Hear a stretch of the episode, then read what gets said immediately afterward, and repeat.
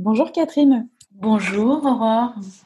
Merci beaucoup d'avoir accepté de me rejoindre pour ce podcast. Et on va pouvoir parler ensemble de l'un de vos livres, parce que ce n'est pas le seul.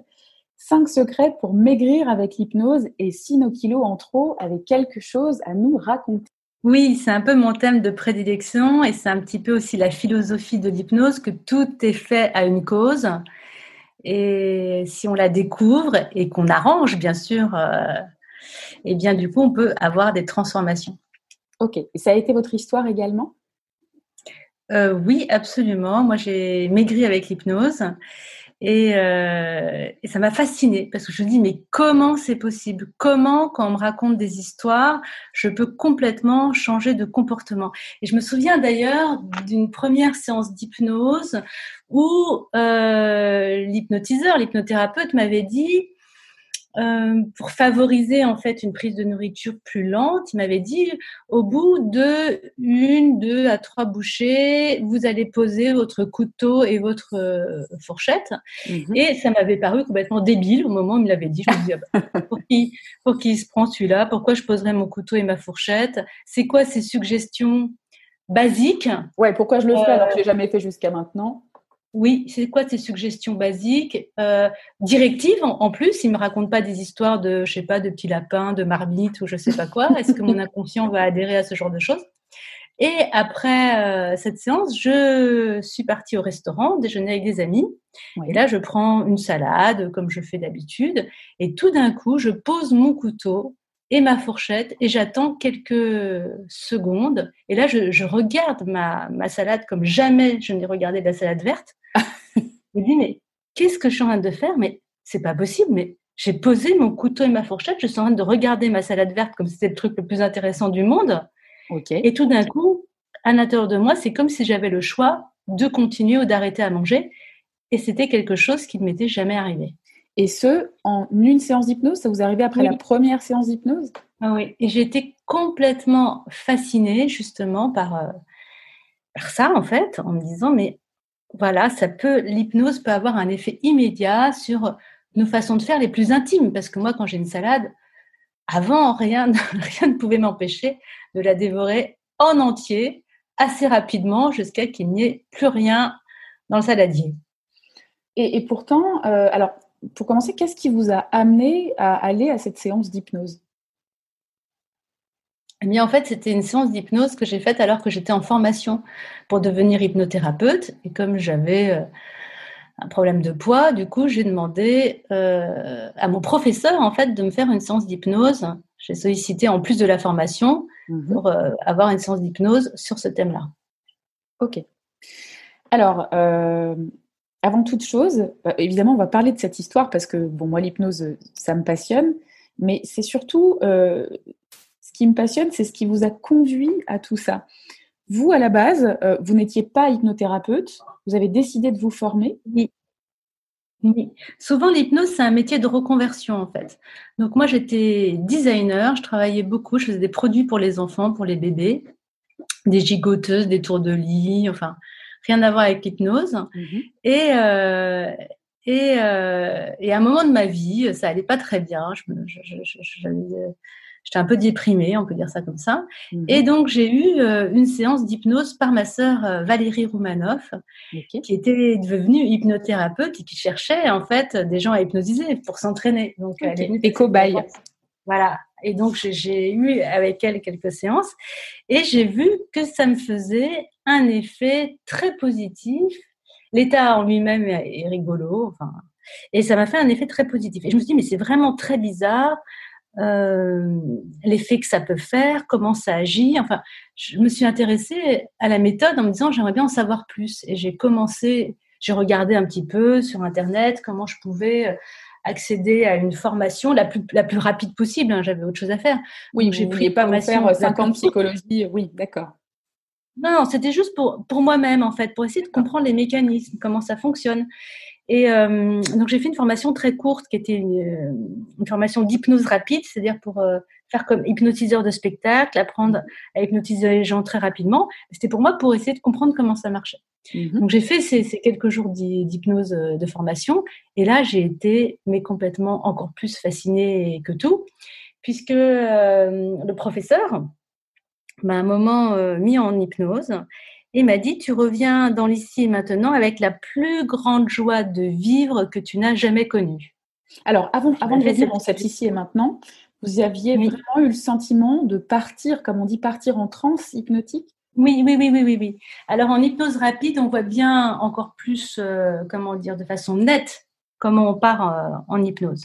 C'est-à-dire, euh, comme on faisait des exercices pour entrer en hypnose, à un moment donné, j'étais un peu entre deux. Donc, j'ai levé la main en disant, je me sens pas très bien, je suis un peu entre deux. Et donc là, il m'a fait une, euh, une hypnose très rapide, en une seconde en fait, où hop, je suis rentrée en hypnose comme les hypnotiseurs de spectacle le font. Et donc, dans cette hypnose, il m'a fait cette suggestion. Et je suis revenue dans l'ici et maintenant en éclatant de rire, avec une bonne humeur euh, qui ne m'a pas quittée pendant tout le stage, où je n'arrêtais pas d'éclater de rire tout le temps, parce que j'étais revenue dans l'ici et maintenant avec la plus grande joie de vivre que je n'avais jamais connue. Je, raconte ça dans mon premier livre, qui est le Journal du hypnothérapeute. tout à fait, qui est paru chez Erol euh, en, quoi? En 2016, je crois? C'est ça. Mm, mm. Vraiment, pour moi, il y a eu vraiment pour moi un avant-après. C'est-à-dire, j'ai pu mesurer que j'avais changé d'état intérieur. Et c'est ça qui m'a fascinée parce que la vie n'est qu'une suite d'états intérieurs. On se sent comme si, du coup, ça nous donne accès à telle capacité, à telle possibilité. On se sent, euh, je ne sais pas, dynamique. Alors, on peut aller faire du sport. On se sent euh, avachi. Alors, on n'a qu'une seule envie, c'est de traîner sur son canapé. On mmh. se sent. Euh, c'est une, suggestion, une suggestion d'état d'être, en fait.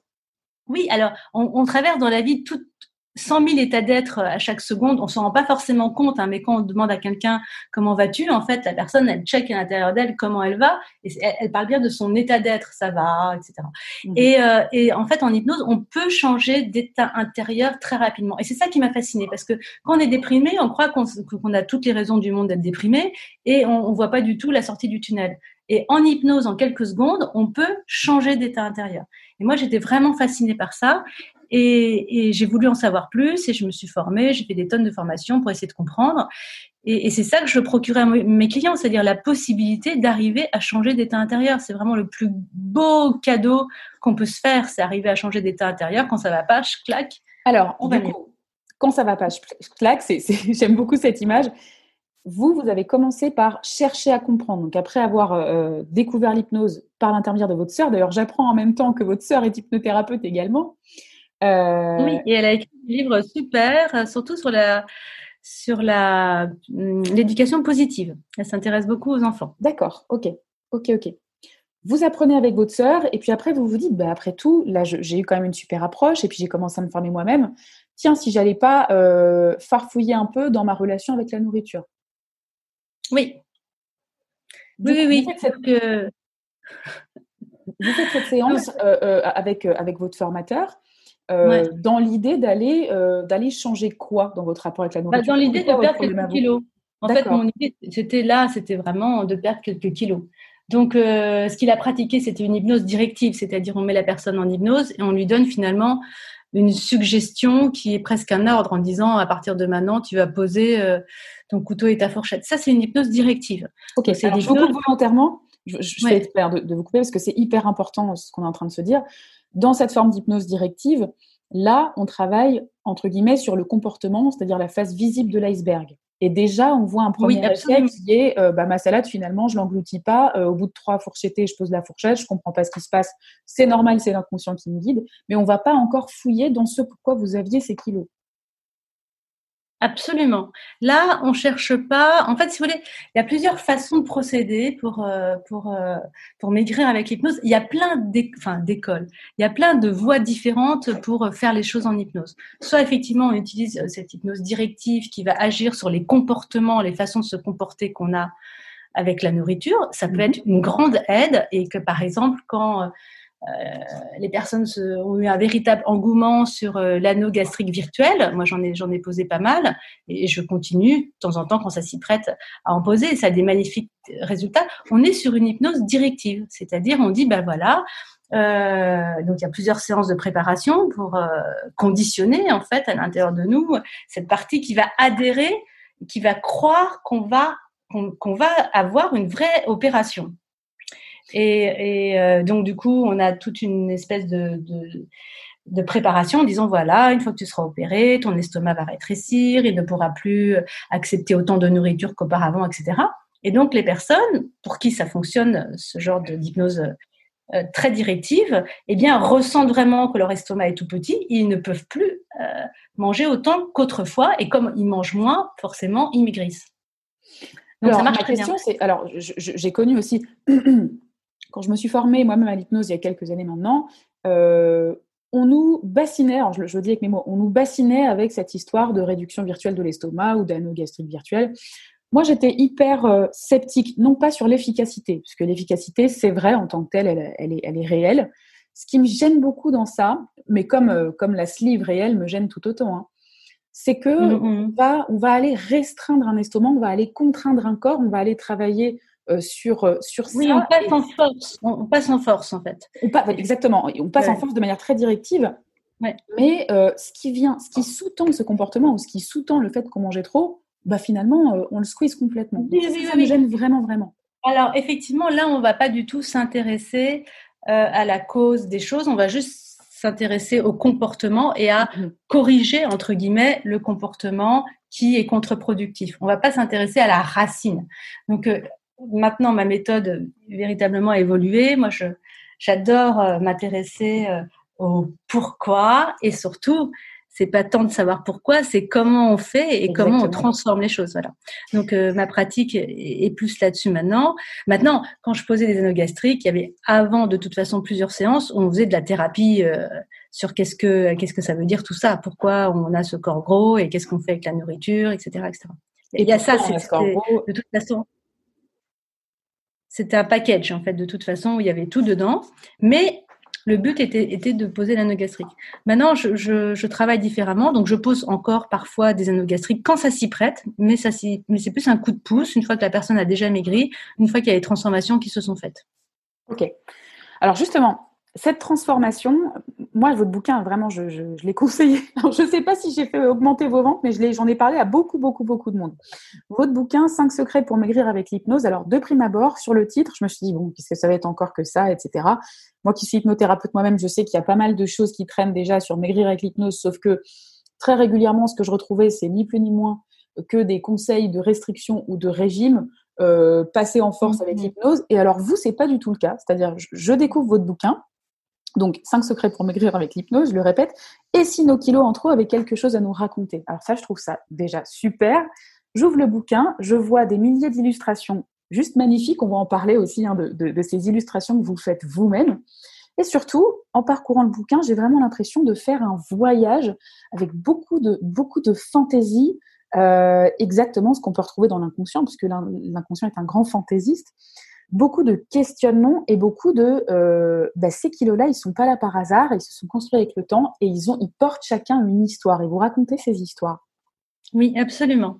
Donc, euh, j'en suis, à, force de pratiquer des séances d'hypnose, de rencontrer énormément de personnes qui veulent maigrir, comme je bénéficie, comme il y a beaucoup de personnes qui ont maigri avec moi, donc je bénéficie d'un immense bouche à oreille. Donc, les gens euh, viennent en disant, bah voilà, ma collègue, elle a perdu 25 mmh. kilos avec vous, faites-moi la même chose, etc.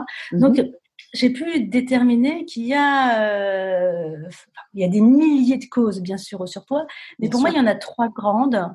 Il y a, il y a, il y a la première est toute simple, ça serait plutôt une ignorance euh, des principes de base, c'est-à-dire une ignorance euh, qu'il faut écouter son corps, que se baser sur euh, finalement nos signaux corporels qui nous indiquent la faim et qui nous indiquent qu'on est rassasié. Et souvent, bah, ces signaux sont pas du tout écoutés puisque on mange pour mille autres raisons qu'on se raconte dans sa tête qui sont mmh. loin de nos, de nos, de nos signaux physiques. Donc, finalement, quand vous dites ignorer, c'est qu'on s'organise pour les ignorer en quelque sorte.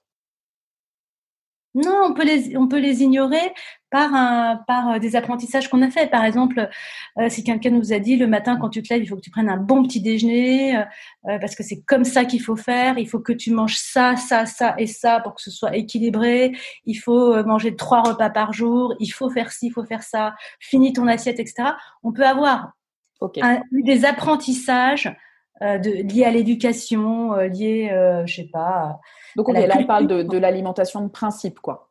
Ouais, et qui, et qui nous éloigne des signaux corporels. Et donc, du coup, on a faim, et puis c'est pas l'heure de manger. Donc, on dit à notre estomac, euh, ta gueule, et mm. euh, on mangera plus tard. Et donc, on n'est pas du tout en contact avec les signaux du corps.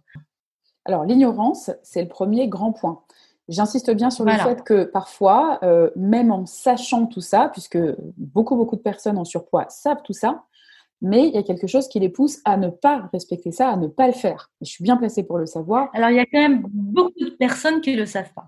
Franchement. Ok, donc vraiment, euh, je, suis très très surprise parce que vous me dites, alors peut-être que je suis dans, mon, sur mon petit nuage, là j'ai l'impression que tout le monde est au courant de ça. Non, c'est vous dites que vous avez acquis des connaissances au fur et à mesure. Hmm. Mais il y a beaucoup de personnes qui ignorent ça, qui, ignorent ces quatre secrets. Ok. Donc ça c'est déjà le premier ces quatre secrets. Oui, pour les gens qui ont fait beaucoup de régimes, ces quatre secrets, c'est une révolution totale. Parce mhm. qu'il n'y a aucune restriction alimentaire. Donc, c'est vraiment le contraire de tout ce qu'elles ont fait jusqu'à maintenant. Bien sûr. Bien sûr. Et ça doit être un vrai soulagement.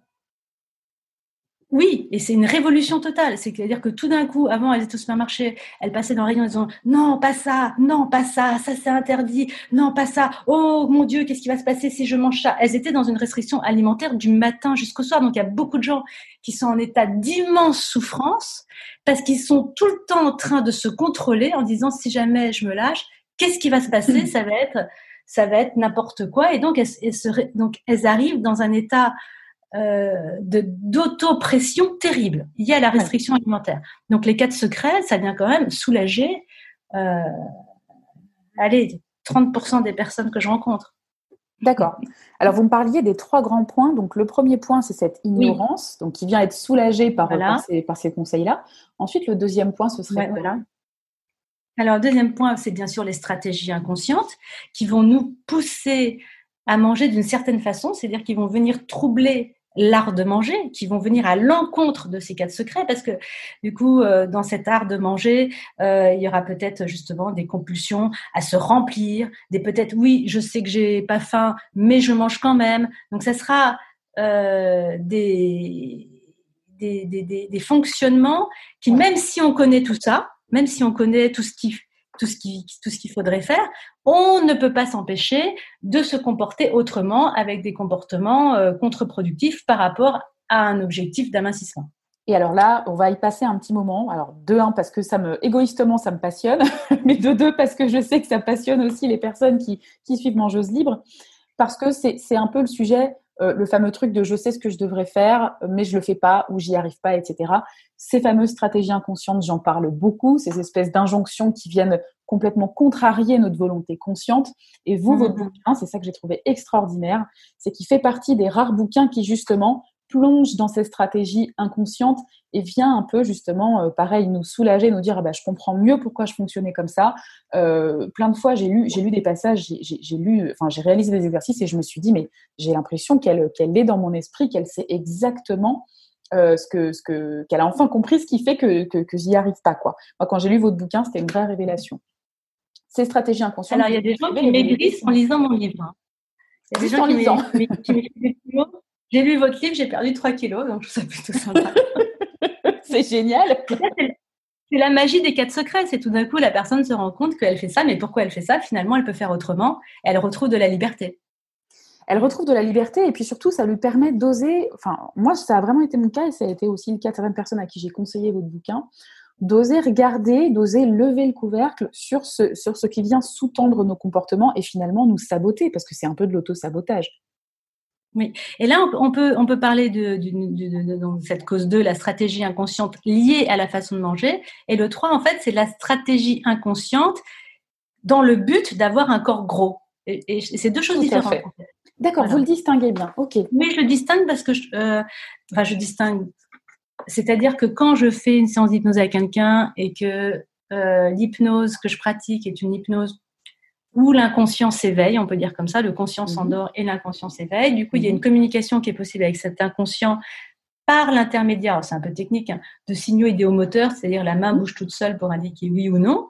Et donc, du coup, les questions que je pose sont euh, soit sur le comportement alimentaire qu'on a pu, euh, simplement j'ai comparé, j'ai fait le différentiel entre euh, les quatre secrets des personnes minces et ce que la personne fait. Donc là, soit il y a un secret qu'elle ne respecte pas, soit c'est carrément les quatre. Donc, je peux poser la question à quoi ça sert de manger vite? Mhm. Et donc, l'inconscient va me guider vers la réponse. Mhm. Ou alors, euh, de temps en temps, ça sert à rien, ni de manger vite, ni de manger beaucoup, ni de, ni de manger de la mauvaise nourriture. Au niveau du comportement, l'inconscient, c'est pas ça qui l'intéresse. Ce qui l'intéresse, c'est d'avoir un corps gros. Et à ce moment-là, il va nous raconter pourquoi. Donc, c'est bien deux, deux voies différentes, en fait. Et donc, euh, en effet, ce corps gros, euh, c'est aussi ce dont vous parlez beaucoup dans votre bouquin. Euh, mm-hmm. et c'est encore une fois, selon moi, hein, ce qui fait que votre bouquin est assez différent par rapport à tout ce que j'ai pu lire ou par rapport à tout ce que j'ai pu, moi aussi, apprendre pendant mes études de psychologie, pendant mes études en hypnose, etc. Où, encore une fois, je trouvais qu'on pêchait un peu, comment dire, sur la, sur la théorisation justement de ces stratégies-là et de ce pourquoi parfois il est absolument nécessaire de garder un corps gros ou tel comportement ou etc.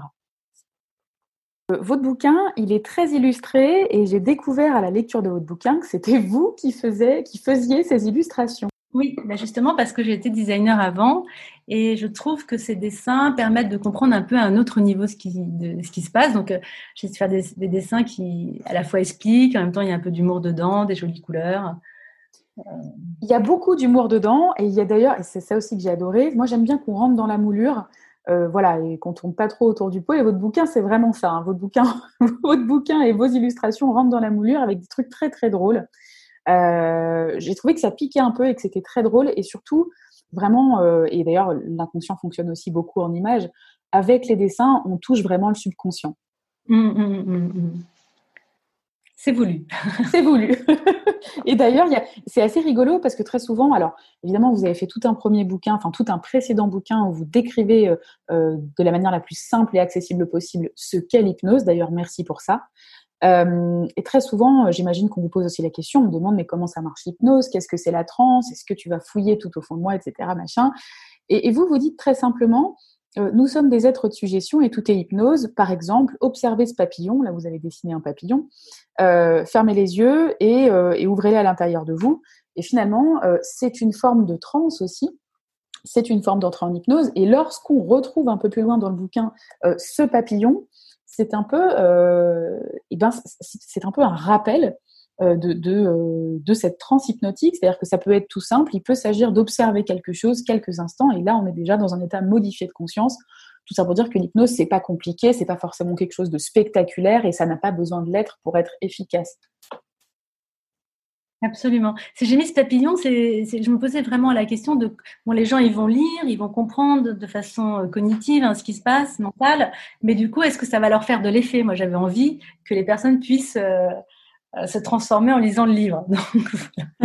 Donc, un peu plus d'hypnose dans mon livre. Après, maintenant, euh, j'ai aussi des MP3, j'ai aussi une masterclass pour maigrir. Voilà, il y a d'autres supports euh, possibles. Mais c'est sympa ce livre parce qu'effectivement, ça permet de comprendre les choses, comprendre en fait, se réconcilier avec soi-même. Parce que qu'est-ce qui se passe? Si euh, on, a, on, est trop gros, on a des problèmes de santé, on a mal aux genoux, euh, le médecin dit qu'il faut qu'on maigrisse, etc. Donc, on se rend compte qu'on serait plus à l'aise euh, et plus souple avec un corps plus mince. On peut être inquiet pour sa santé. Et puis, en même temps, on a envie de manger tout le temps. On a l'impression d'avoir faim tout le temps, etc on est, on est malheureux en fait et, et, euh, et, on s'en veut et on culpabilise. On va manger un truc puis on va se culpabiliser. Ça va créer du stress et ce stress finalement, eh ben ça va nous donner encore plus envie de nous consoler, donc de nous manger davantage, etc. C'est une espèce de cercle vicieux terrible et euh, on se sent de plus en plus mal, etc., etc. Donc là, c'était vraiment l'idée euh, de d'expliquer, mais ce qui se passe, c'est pas c'est pas de votre faute en fait en quelque sorte. Mhm. C'est la faute de personne, donc ne vous jugez pas mal. C'est pas la peine en plus de rajouter de la culpabilité sur des comportements. C'est que à l'intérieur de vous, il y a une stratégie inconsciente qui veut votre bien. Alors elle s'y prend comme ça pour parce que elle a appris que c'était comme ça qu'il fallait faire, parce que il s'est passé une histoire. Voilà. Exactement. Et puis cette stratégie inconsciente euh, qui, veut, euh, qui veut notre bien, alors chez Mangeuse Libre, je parle des causes cachées qui nous poussent à trop manger, euh, c'est un peu mon leitmotiv. Cette stratégie, il y a un moment donné, alors elle fonctionne, elle fonctionne, elle fonctionne, c'est quelque chose d'assez enfantin. Hein.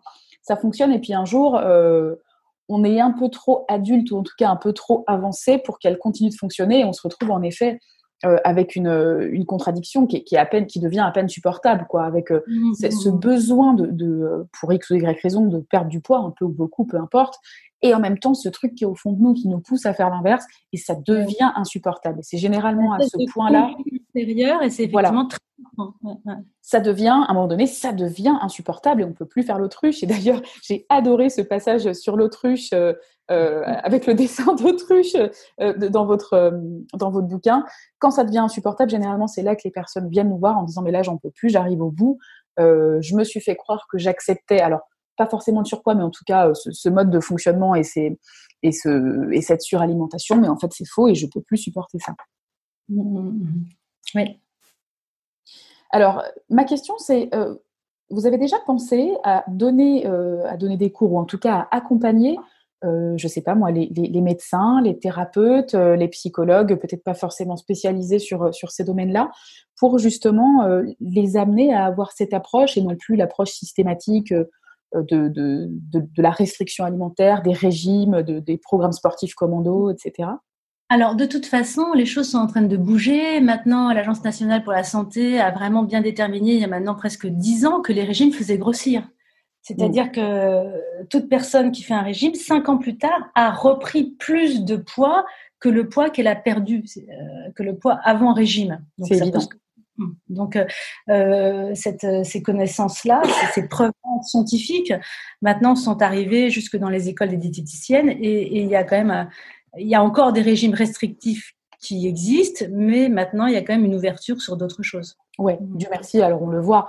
Puis moi qui suis beaucoup sur Instagram, alors je ne sais pas si c'est biaisé parce que c'est les réseaux sociaux, mais on voit quand même cette ouverture. On voit euh, aussi, Dieu merci, l'émancipation de, formes d'alimentation comme l'alimentation plus consciente, ou encore on entend beaucoup parler de l'alimentation intuitive.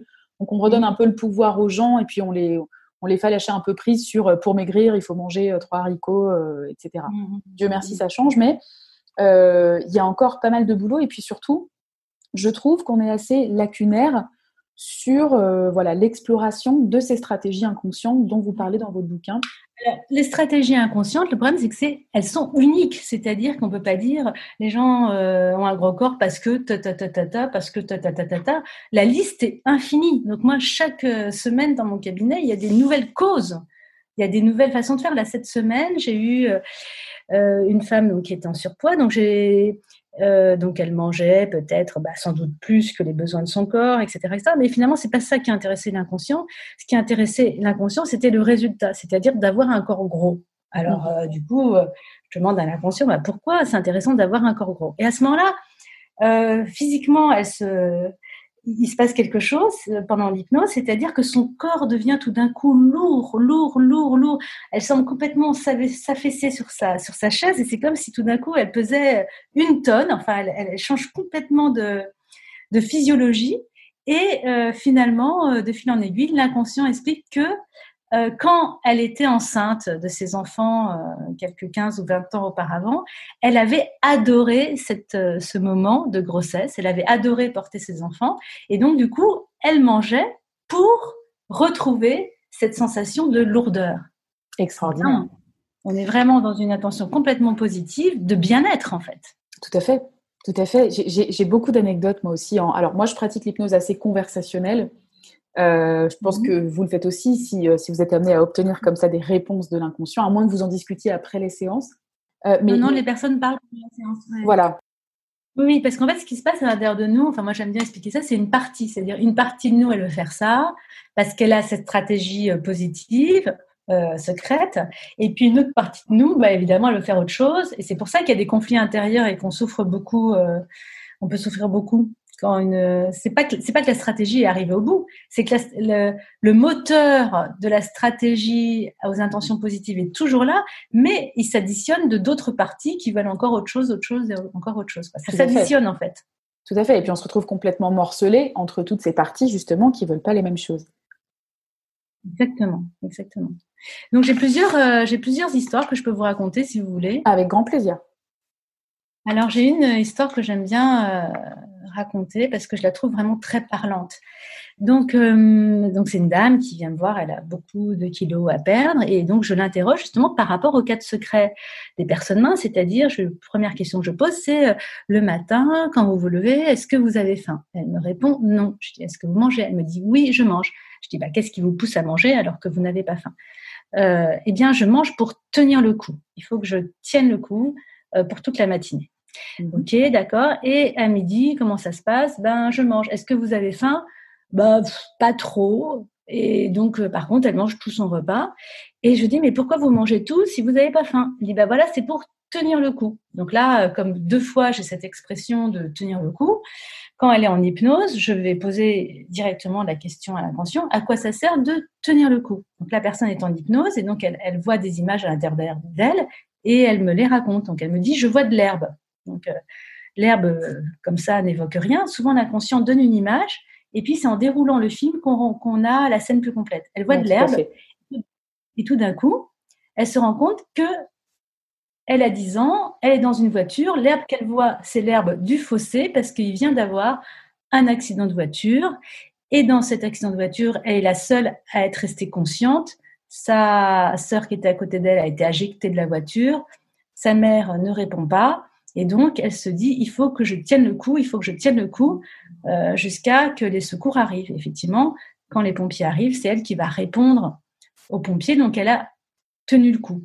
Et donc, euh, voilà. Et donc, en fait, ce qu'elle cherche à faire, c'est à tenir le coup. Donc là, en fait, on a ce qu'on appelle un traumatisme, en fait. Mmh. Et donc, en hypnose, on va venir guérir ce traumatisme, c'est-à-dire qu'on va aller aider cette petite fille qui est dans la voiture à se sentir mieux, euh, à lui dire que de toute façon, bah, puisque maintenant elle est grande, elle peut savoir qu'elle s'en est sortie, donc elle va survivre à cette expérience, et on va venir la sécuriser, la rassurer, et donc à ce moment-là, après, ça va complètement changer son comportement parce qu'elle n'aura plus besoin de manger pour tenir le coup. C'est-à-dire que le matin, elle aura le choix de dire bah, j'ai pas faim, je mange pas, j'ai faim, je mange. Et donc de se rapprocher des secrets des personnes minces. En fait. Mmh. Et je n'ai plus à avoir ce truc de tenir le coup.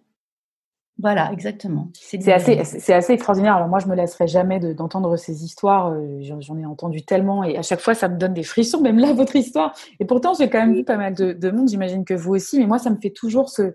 Je me dis toujours que, que, que vraiment l'inconscient est un réservoir hallucinant et, et, que vraiment, j'insiste aussi là-dessus. Euh, l'inconscient, comme j'ai pu l'entendre parfois, c'est pas notre ennemi. C'est-à-dire parfois on se dit mais j'en peux plus de cette partie de moi qui, qui, veut que je sois grosse, etc. Machin.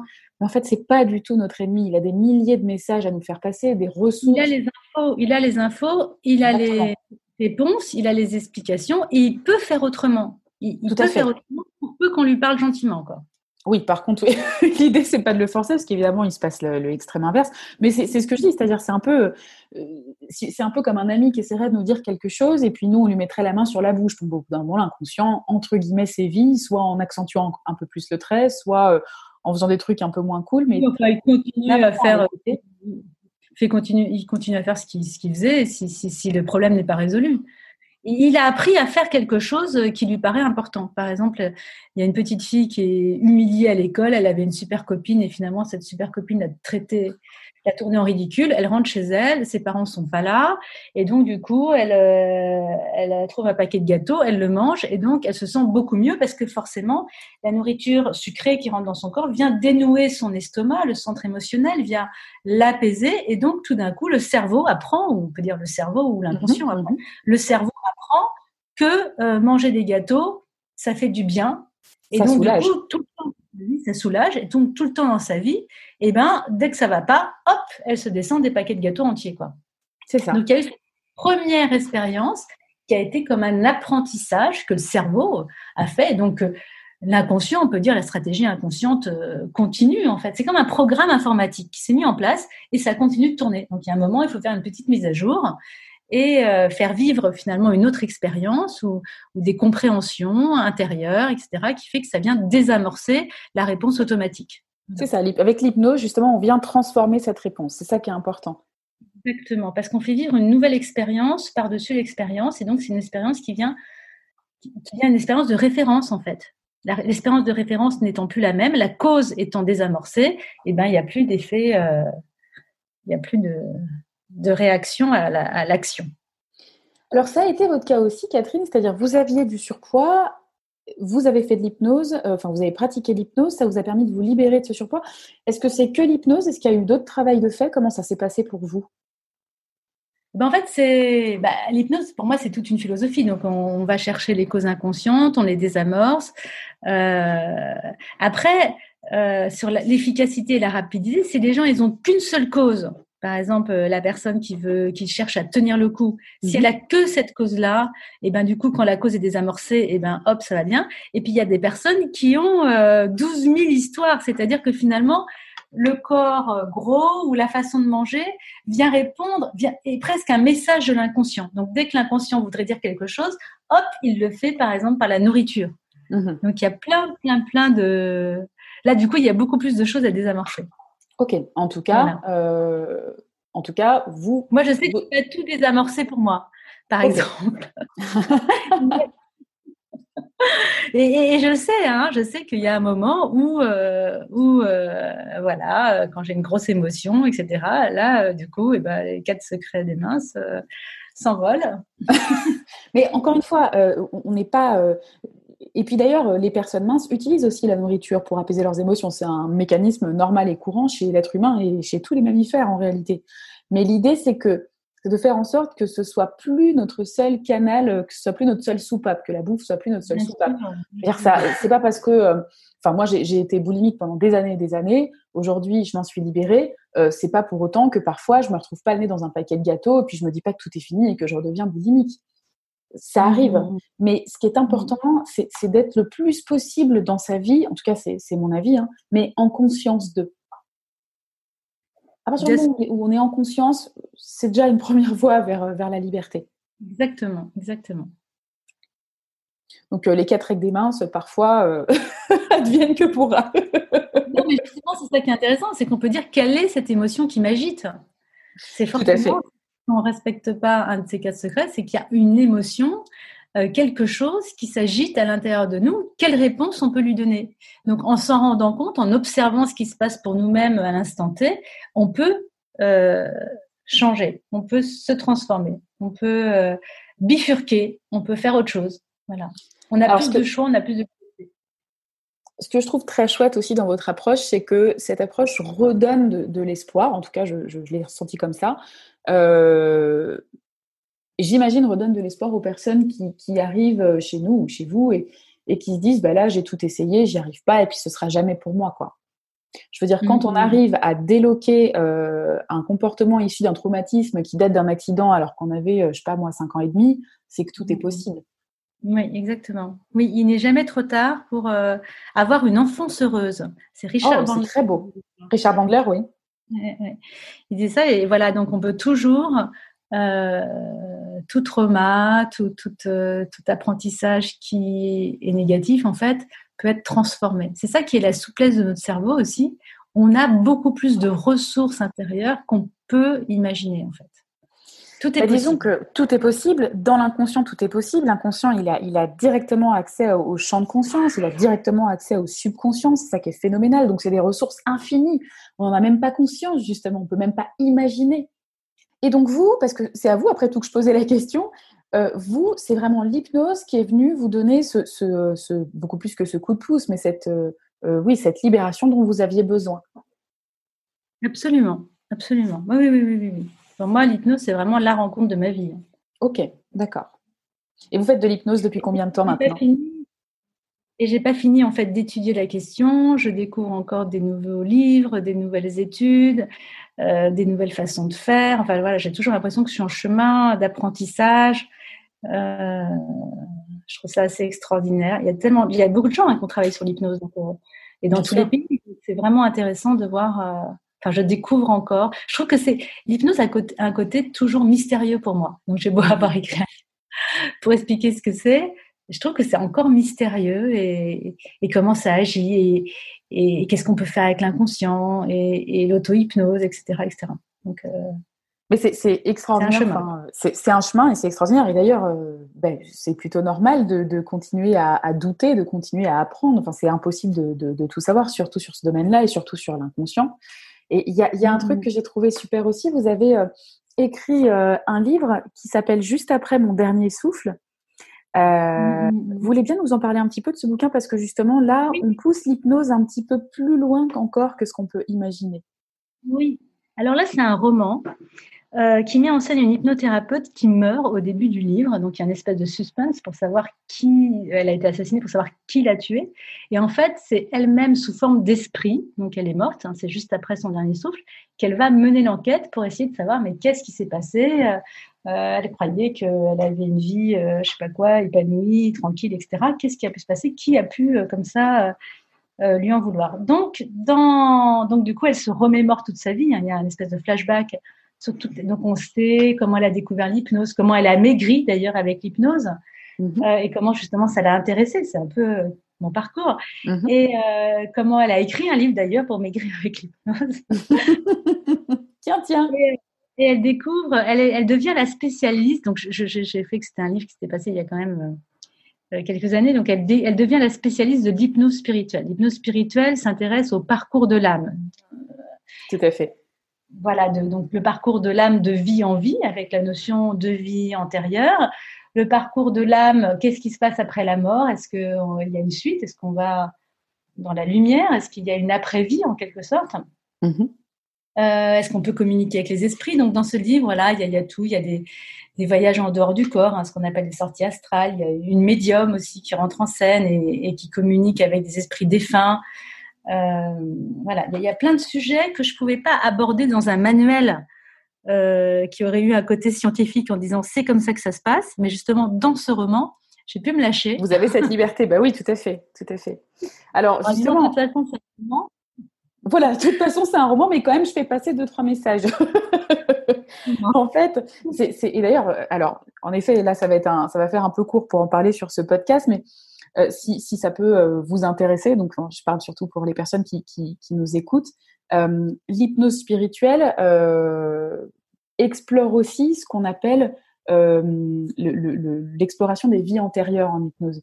Parce que parfois, quand on fait, je vais préciser comment ça peut se passer une séance comme ça, quand on fait ce qu'on appelle des, des, retours à l'utérus, euh, qu'on réduit, qu'on réduit, enfin, qu'on revient en arrière, je vais y arriver dans la vie de la personne sous hypnose et qu'on va jusqu'à sa vie intra-utérine, parfois il peut nous arriver d'aller explorer encore un peu plus loin.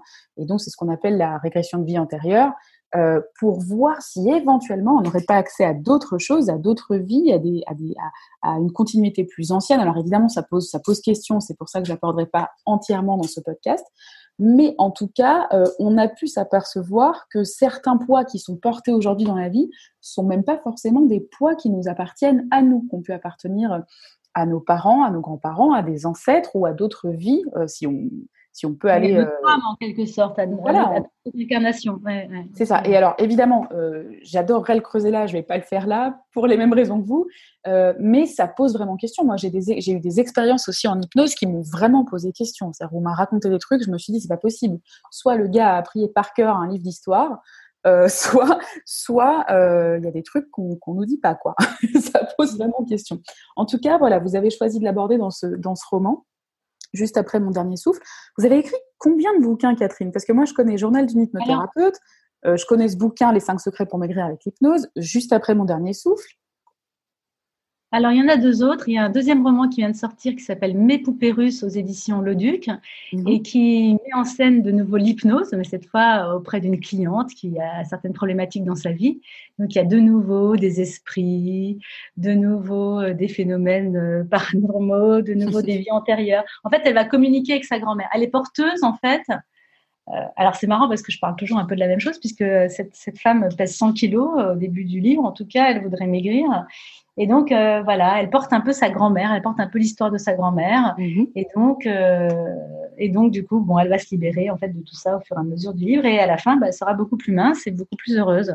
Mhm. Parce qu'elle portait des poids qui lui appartenaient pas finalement. Elle, portait des poids, des influences, voilà, de choses qui ne lui appartenaient, pas ou qui ne lui convenaient plus ou qu'elle qu'elle compulsait sur certaines choses carrément pour euh, pour euh, vraiment pour des mémoires, des mémoires euh, qui étaient là, présentes euh, en elle, mais qui ne lui appartenaient pas. Qui venaient nourrir des mémoires.